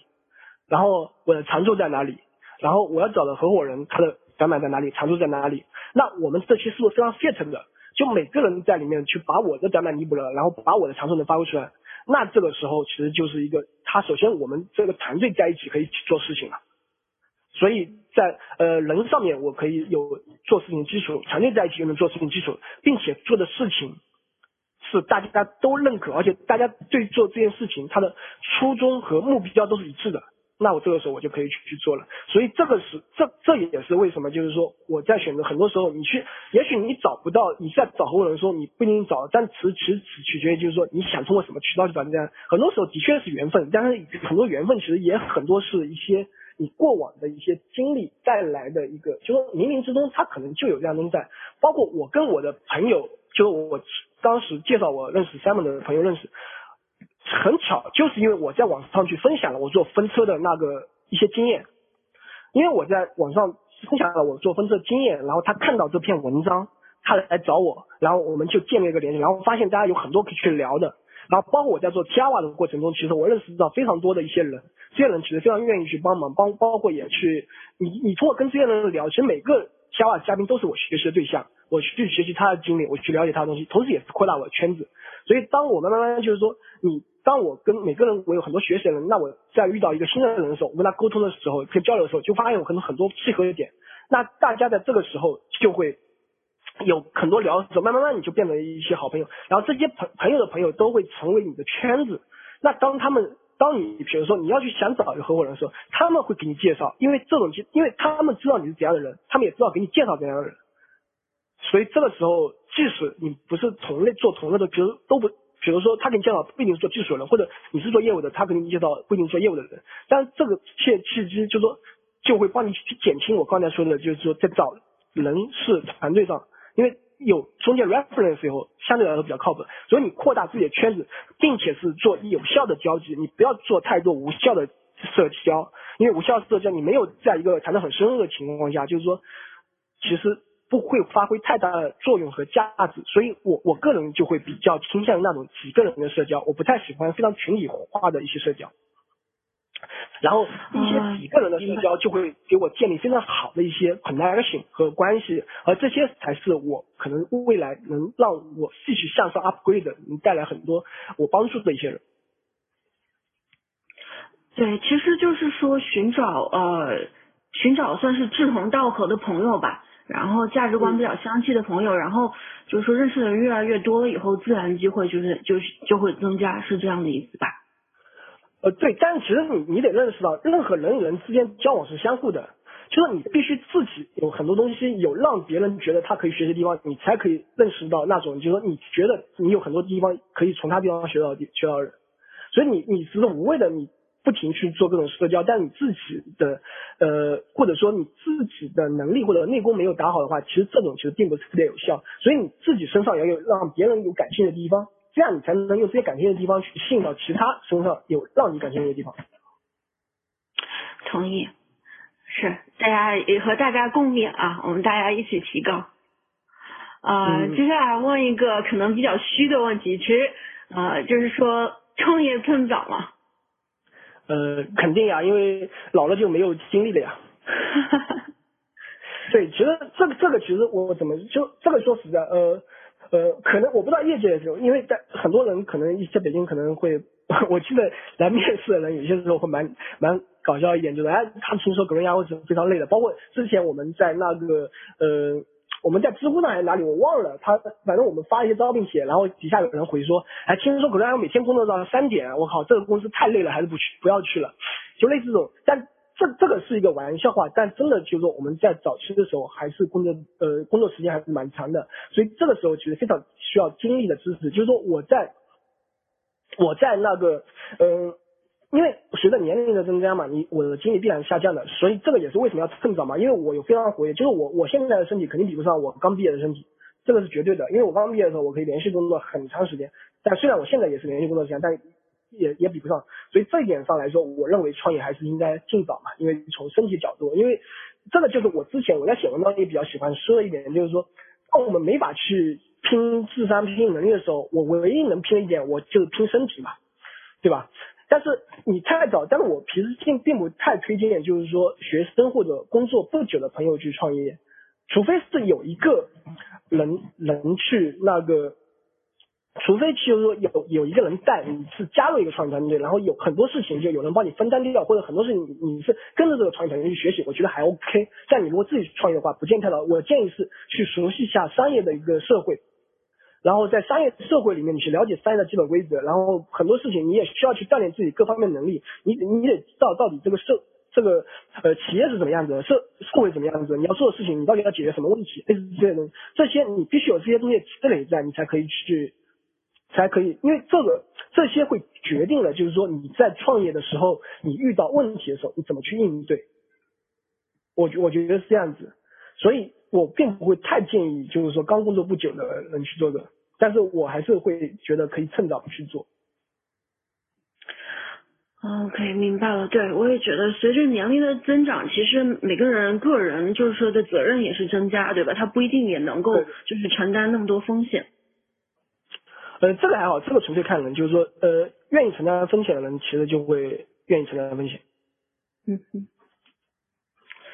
嗯，接下来我们就来谈一谈跟 Growing IO 相关的话题。呃，我们知道 Growing IO 它其实是就是说，呃，一个很大的亮点是说无买点，对不对？那那我我们很多朋友就问，就是说，是不是创业一开始就谈这个增长黑客太早了？嗯，从我的角度来说，就是 growth，就是说我们去思考 growth 到底是做啥，就是说 growth 这玩这玩意，因为是人员增长嘛，就是你的用户量增长。所以，包括我我说用户量的时候，一般说是那个激活用户。所以，所有的 close 可能在我在我而言，其实都是针对那个激活的，就激活成为你真正的一个有效用户。所以在早期的时候，我觉得的确来说是太早了。就是说，你一开始去讲 close，其实没有什么太大的意义。但是有些东西你是能做的，就是说，呃，包括其实我最开始，比如说我们在讲 close hack，就是 hack 的时候，你可能一开始可以想到很多黑客马拉松。就是说黑客嘛，然后黑客马拉松我们我我其实我是蛮早去参加黑客马拉松，比如在呃一零年的这种时候参加像 Rose Rumble 这种东西，我们可能在两天时间就去做好一个东西。那大段时间我学到一个最大的一个收获，就是说我应该在我在黑客马拉松的时候，我就应该去开始关注我的用户的使用情况。我我得知道，所以我黑客马拉松上线以后，不同的人来用，他们到底是怎么来用我的东西的，这个非常关键，因为这个会决定就是说我。我自己这两天做出来的一个 idea 是不是能受到一个认可，或者是受到一个验证，然后验证好以后，然后再去我下一步怎么去改进。所以这个也是就是说创业一开始我并不一定要去讲 close，但我需要在早期的时候，我非常需要去了解我的用户在做啥。他们进来的用户，他们离开是为啥离开？他留下来是为什么离开？我一开始早期的时候，先把，就是我先要尽可能让更多用户去留下来。我可能更关心的是 retention 这本身，流程本身。然后早期的人留下来以后，我要知道他们在做啥以后，我要去构建整个用户运营体系。可能一开始你就一百个用户、两百个用户、一千个用户，也许这个时候你没法说把它体系化，但你可以在一开始的时候把整个运营你要关心哪些指标，你可以构建好。这些指标不一定能给你早期的时候你去增长的时候带来很大的帮助。但是它会让你在过了慢慢慢随着时间推移到你人越来越多的时候，你一开始构建那些东西会成为你在那个阶段成长的一个非常好的一个支撑。你会知道，所以在早期的时候，我不需要谈 close，但我可以去了解用户在做啥，我可以去谈 retention，可以去构建用户运营体系，然后可以做冷启动，然后可以去更好的去研究用户的个体行为，然后去增增那个改进我的产品。是这样子的，然后这些东西，所以这个时候就这个也是我们为什么现在的国家的原因嘛，就是说我们国家就是非常适合让你，无论你在早期的时候，你想在非常低的成本下，因为这个东西就有一个成本收益的问题，我们一般我们自己其实是清楚知道的，就是说早期的时候我做这个数据分析的那个收益并不大。因为你有很多方向，因为方向都还没定呢，你要做的东西，而且人也很少，你没法知道你的大众用户到底怎样子的，所以它的收益并不高。但是如果你花非常少的成本就能去做这个事情，那这个事情还是可以值得去做的。所以我们现在无卖点、全项数据采集、可见技术所得这些东西，其实都是为了解决这个问题。但是在中期上来说，当你企业成长以后，那你要更加基础化的东西，那你一开始建立早期这些简单的东西，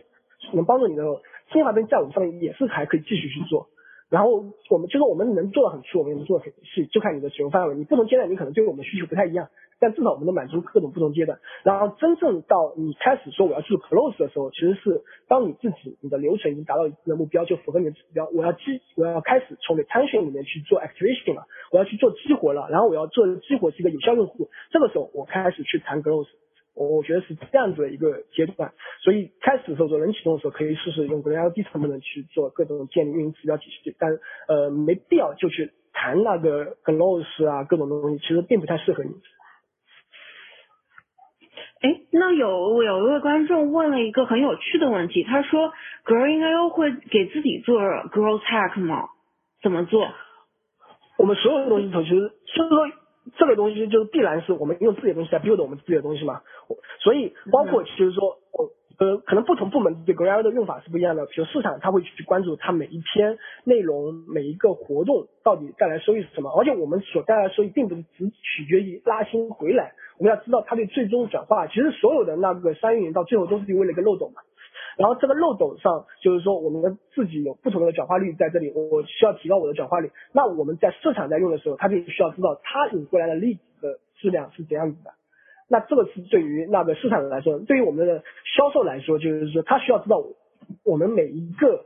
用哪些用户进来的注册用户，他可以去转化成客户。他去看每个用户的那个使用度，我们自己会有一些客户成功的一些看板，然后哪些用户使用度上去了，哪些用户使用度下降了，我们都会去知道。那在这个，嗯，销售在看的更多是一些未付费的用户，他在怎么使用我们的情况，一个健康度情况。那一些健康度高的销售就会进去去看单子，然后我们的客客服和客户成功那些对于我们付费过的一些客户，他们就会。去看，如果使用下降的话，我们就会去联系，去问一下，就是说到底为什么最近有没有遇到一些问题类似之类的，然后会近期的跟用户去做一些沟通，我们是通过这个来监控的。那对于产品来说，它需要知道，就是说我们会每个产品它自己每个功能，它都会建立一些看板去看这些功能到底用户试用以后怎么样的。包括其实我们任何一个功能，其实我们都会有灰度的机制，在我们一开始做出来以后，其实我们目前线上其实呃用户看不到功能，我估计也有五到十个在那里，就用户。看不到我们，但我们其实已经呃，要不就是我们自己在用，要不就是已经屡次给我们的部分客户了。每一个部分客户上来的时候，我们都会去持续的监测他对这个功能使用情况，来改进我们的一个呃产品，会慢慢做一个 roll up。所以这些其实都是我们用来用 Green IO 本身自己的系统来监测我们整个产品往前走，整个做 growth 的一些工工具吧。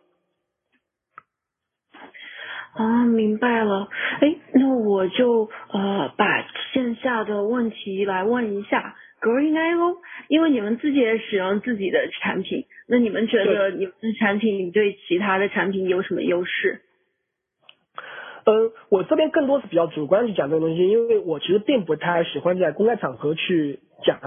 对比，就是我我不点名其他的产品，我不想不喜欢去点名一下。然后我们现在我们的至少就是我讲我们的一些特点。首先，我们是无买点，也就是呃，用户即使我们在 DK 以后，他可能我我我并不是说无买点完全等于不写代码，但是他只是说我他会花很少成本去采集到尽可能全数据，然后这个意味着就我我自动买点，也就是意味我有全量数据采集，那这个时候就是说我提供一个可视化工具，让他可以可见即可得到的，就他要去看某个就注册按钮，他要转化率的时候，他只要在这个时候，我今天想去看，我立刻看了，我就看到过去七天的数据。我不用去说我在数字按钮上去呃埋一个点，然后一周以后再去看这个数据，所以这个是我们就是说，首先对对于前端数据采集这一块，我们整个呃。特点就是无买点啊，可见这种全量数据采集。然后在这基础上，其实我们有非常多能做的。比如说，因为我们在全量采集很多数据以后，所以我们能去做非常灵活的多维分析。因为我们的面非常广，我们也能非常灵活去做交叉，然后各种维度去切分。然后这个意味着就是说，我们在遇到一些 spike 的情况下，我们能非常快的去做分析。然后我们也在那个自动采集，就是说我之前其实说过一句话，就是说，呃，无买点和买点其实它更多是机器和人工的区别。就你，如果你只是狭隘的把机器认为只是说自动买点的话，那其实这个是非常错误的。因为无卖点它带来的全量数据采集上，它其实所谓机器的做法，就是它能在基于我采集到了这么多用户的一个共呃行为上和全量数据上，我能自动去做很多推荐。比如说，我会自动的告诉你那个影响到你网站不同表现 performance 或者比如说流程的那些最 top 的一些 action 是什么东西，影响你你你。确定一个目标以后，到底用户是怎么到达这个目标的？然后百分之多少概率的用户是怎么来的？那可以帮你去优化你整套系统。这些东西其实都是我们基于我们的五买点前面的整个完备的数据源来做的。所以这些就是说，他没有这个数据源，他就做不了这样的一个事情。所以这些是相比原来我们的一些特点。对。嗯，感谢丁丁的详细解答。那我们最后一个问题，Growing I 会招人吗？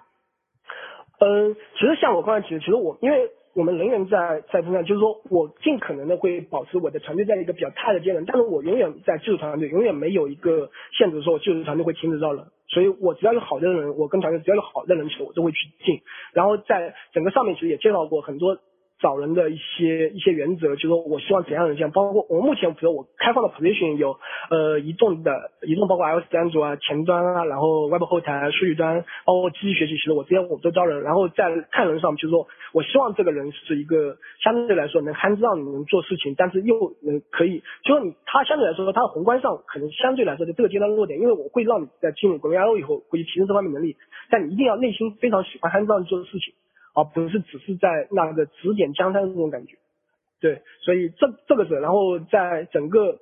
呃，我我希望是对开源东西还是比较热衷的，就是说，呃，我个人其实，在开源上其实获获得了很多东西，因为特别是我们我自己毕竟是比较早。特别是零几年、零二年、零三年的时候，其实我自己就在开源社区不停的去那个社区学了很多东西，包括那个时候 Google Code，我在上面去看了很多代码，然后这些代码其实是我在做我整个技术呃开发过程中，我我非常对我来说是一个非常好的一个保障，开源社区，然后让我学到很多东西。就我遇到问题，我会直接去看源代码，然后去看别人是怎么做的，然后别人在设计这种架构的时候，他们是怎么思考的，那我怎么去学习这种东西，然后。有什么东西我去改进的？那有哪些 bug 我会去修的？我会去自思考，所以我会希望这个人其实对开源社区其实有有蛮深入的一个接触，同时就是说他除了去用开源东西、开源这些东西以后，如果遇到问题，他应该能主动去解决，并且愿意把他的一些修修改去反馈回去开源社区。这种人是我比较喜欢的，就是这些其实也也就是同类人可能会去做。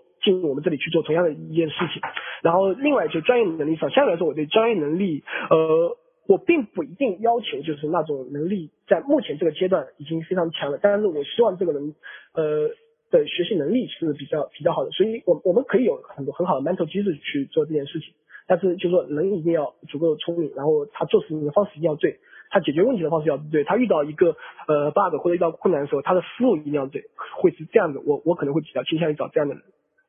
或或者或者就是说，因为个人个人风格可能是这样子，所以更希望找同类人进来去做事情。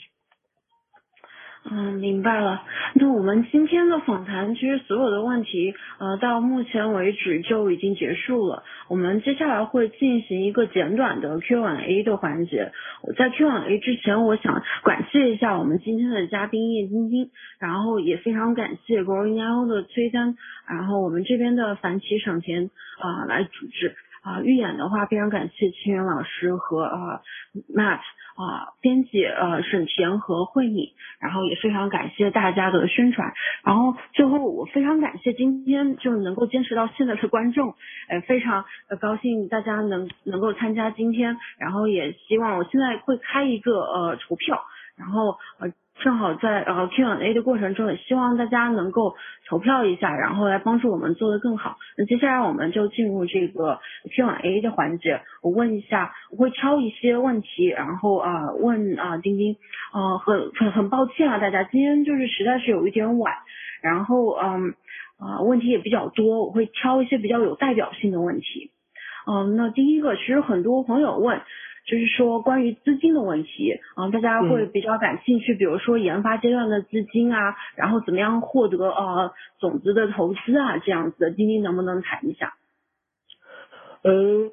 我我自己大力经过，就分得自己在做融资，但分的融资其实没有拿到，然后 Real 的融资其实倒并不呃不是我我在管，但是从我的角度来说，其实就是说，呃。不同阶段，就是说，如果我个呃，我们整个团队其实有，因为对于总之来说，主要还是看团队嘛，就是你的团队大概是什么背景，你大概能做怎样的事情。然后，如果你团队有比较好的 branding 的话，那可能这个时候拿钱比较容易。但这种一般来说，可能大部分人并不具备这样的条件。那如果在不具备这样的，那就是说我尽可能多做事情，就是说我能证明我对这件事情的看法这样的，并且这个事情，呃，在当前这个环境下或者当年这个时间点，它是一个面向未来的一个东西。然后我，并且我这个团队有能力去解决这个问题，那这个时候可能就是说我可以至少在我去见投资人的时候会有这样一个时间点，就是说这个时机可以去做这样的事情。然后另外一点，其实就是说最好的还是通过朋友去推荐，就是说认识一些呃，因为朋友推荐会帮你去筛选掉那些不靠谱的投资人，然后又可以让你去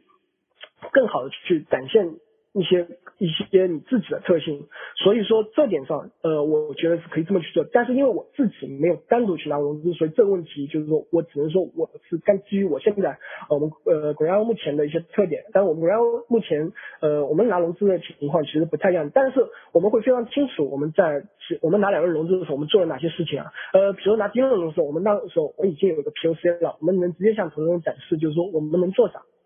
然后我们想做做啥。然后我们要完成我们想要达到那个目标，而且那个目标是面向，就是说我们可能是五年以后我们这个市场会怎样子的。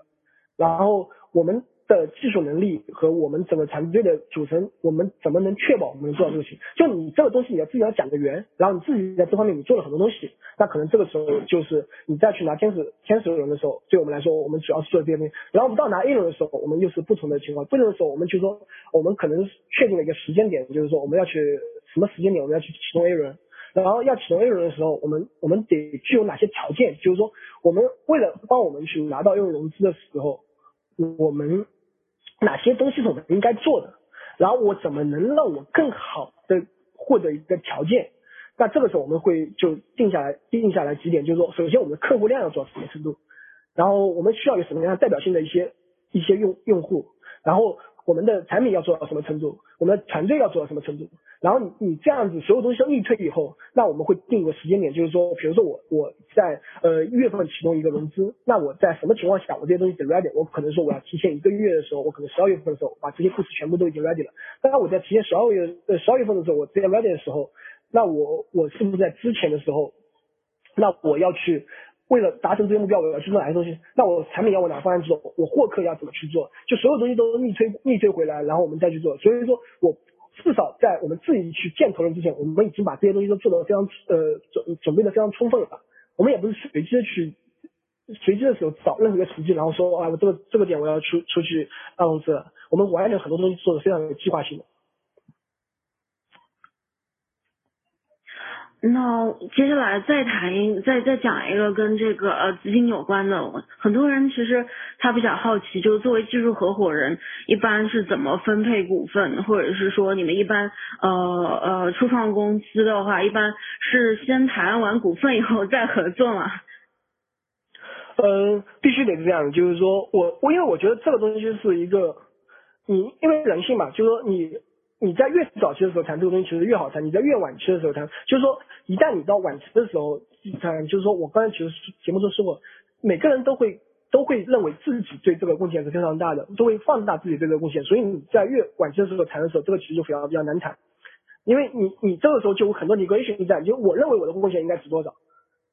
但是我们如果在一早这个时候，你后面很有可能这个团队可能就垮了。但是我在一早期的时候，我就把所有话说明白了。今天我们来开始做这件事情，那做这件事情我们要具有哪些素质？我们要做到这个点，然后我们哪方面能力？然后我们这个事情能成功会需要哪些条件？那这些条件，我我们几个人每个人能会为这些条件能提供什么东西？然后我们再来规划。然后我们整个团队会有一个核心主心骨，那主心骨应该占多少？然后其他人应该占多少？我们一开始可能就是说完全就谈好了，在我们一开始的时候。就就就是很很简单，然后这个时候你到底应该占多少，其实完全取决于你的角色，就是说你到底在里面，你你就是我们的条件里面，你能发挥多少的作用？你无论是在近期你你能提供价值的，远近能提供价值是什么？然后这些综合来考虑，我们我们会直接就明。但这些点上就是说我个人可能并不是那种一定要在某，就是说我我会认为该我应得的东西我一定要要，但是我我不是我应得在某某个时间点。上就在某个上下浮动，其实我完全无所谓，我不是特别 care 这种，因为就是说不同阶段我可能有不同的目标，在至少在国家这个目标里面，那个不是我最关心的东西，对对对，所以我我更关心的是我的成长，但是这个就是说看人了，就是你认为这，但是我觉得至少在分在早期分配上，这个东西是让每个人满意的。明白了，那么我再问一个关于就是说呃工程师个人发展的问题啊。呃，有朋友问，工程师在成长的过程中，技术的全面性和某一细分领域的技术深度这两个方面怎么权衡？呃，其实这个其实我刚才有介绍，就是我会喜欢在广度上比较广的人，同时在某个深度上有自己深挖的一些东西。就广度上比较广，就是他可能会比较关心很多东西，他技术在，因为其实说白了，技术其实也是相通的。所以你在某一个深度上，如果做的比较深以后，比较 deep 以后，你理解很多，呃，你就知其然知其所以然嘛。你理解很多原理性的东西，你应用到其他广度上的时候，其实对你来说会很有帮助，而且能很快去做。但为什么我会更希望广，呃，同时会要求就是说有一定的广度呢？就是因为这样会当他去判断某件事情的时候，他会有能在不同选择下能做出比较好的选择。他会因为这个时候他会知道一些好的东西，知道一些不好的东西，然后知道这个，因为 CTO 包括那个秀和他有很大一个，他要去决策一些技术方案嘛。在在我看来，就是说，所以这个时候他包括新进来的人也，呃，技术人员也好，就是说整个团队其实每个人其实都有具备这种能力的时候，就是说这个时候就比较好去交谈。所以，我我会希望广度上、深度上其实都有，但是在广度上，你你在做的时候，你可能只需要有一两个有深度的，其他其实相对来说，你知道他是做什么的，并且你知道他的一般技术实现怎样子，它里面可能有一些坑、一些实现，你并不一定是你完全清楚。我觉得这完全 OK，因为我我还是说我用到什么东西以后，我再去。研究这个东西，我我并不是说我今天出来一个流行的技术，我就要研究一下，我完全是我是应用型的，就是说我知道这个东西大概今天出来一个东西，我知道它是干什么的，它应该用在什么场景下，但它很多的一些呃问题和坑，包括一些内在的一些精华的东西，也许我不一定会了解，但我知道这东西能来干嘛，然后到并且那这个时候就是当我要去在工作中我碰到这个问题的时候，那我就开始去研究说往深入去研究这些东西到底是怎样子的，然后我会在里面去做一些选择。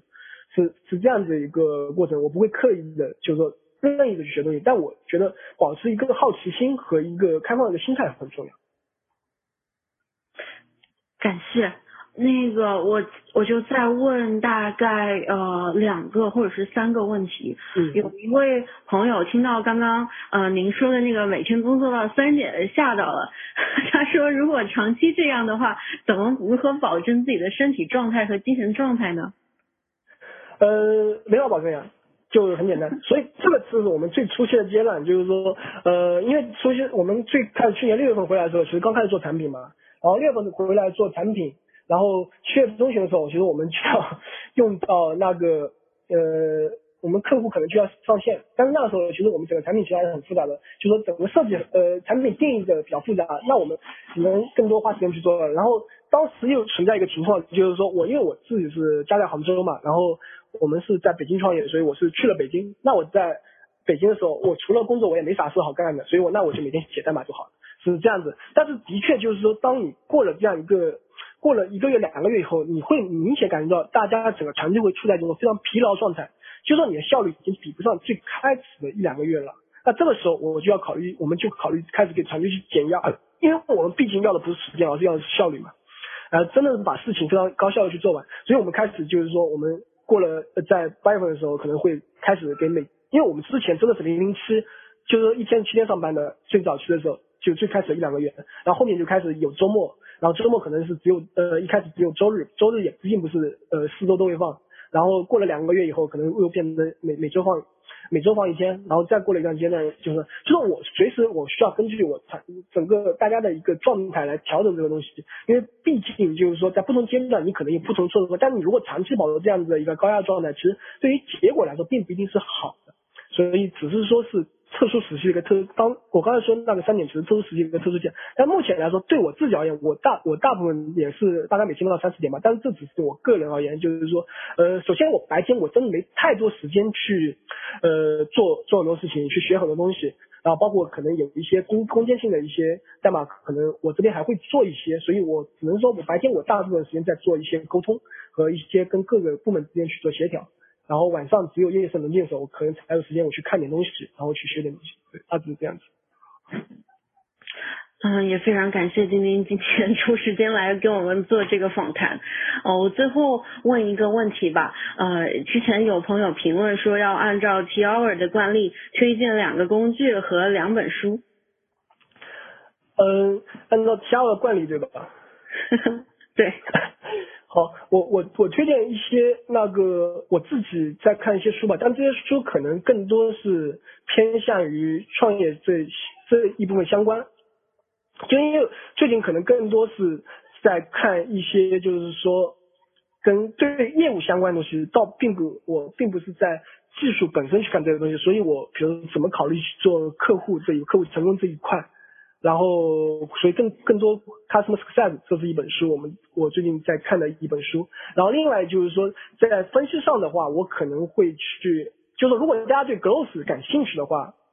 然后大家可以看一下，就是我不知道谁写谁写，因为是一家做分析公司写的，叫 growth parity，就是海盗，呃，那个就是海盗指标嘛，其实也就是 ARR 模型。这本书也是我觉得可以推荐给大家去看一下。然后工具上来说，嗯。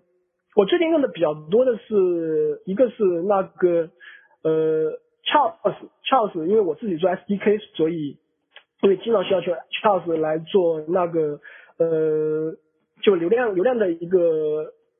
怎么说呢？就是 Sniffle 吧。然后我知道，因为我移动端调试的时候，另外一点还有就我我朋友最近刚出了一个工具叫 Sug S U R G，然后也是类似 Charles 的东西。我最近发现它使用起来也非常方便，然后比 Charles 简单很多，所以这个大家也可以看一下。然后还有一个就 P A W，就是泡一个做 A P I 工具 A P I 那个测试工具的，然后我可以用它来很快的去调试我各种 A P I，然后去产这个也是非常方便。所以这两个可能一两个是偏开发的，然后两个可能是偏业务。今天我们考虑到时间就到这里，然后也非常欢迎大家在群里面讨论。啊，今天非常感谢大家，然后嗯，我们就到今天结束。